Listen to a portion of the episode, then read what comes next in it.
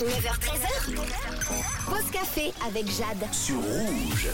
On découvre ce qui vous met de bonne humeur en ce mardi, les petits plaisirs du quotidien, des choses toutes simples finalement.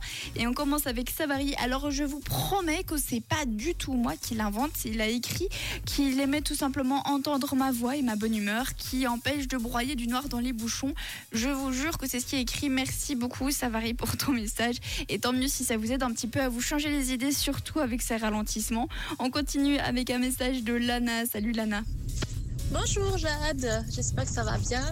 Alors moi, ce qui me met de bonne humeur, c'est euh, que je finis euh, un peu plus tôt que 20h15. Je finis euh, quelques heures plus tôt, donc je suis assez contente. Ça change de- d'habitude. Voilà, bonne journée, bisous. Euh, Bonne journée à toi aussi. C'est clair que finir à 20h15, ça doit pas être facile tous les jours.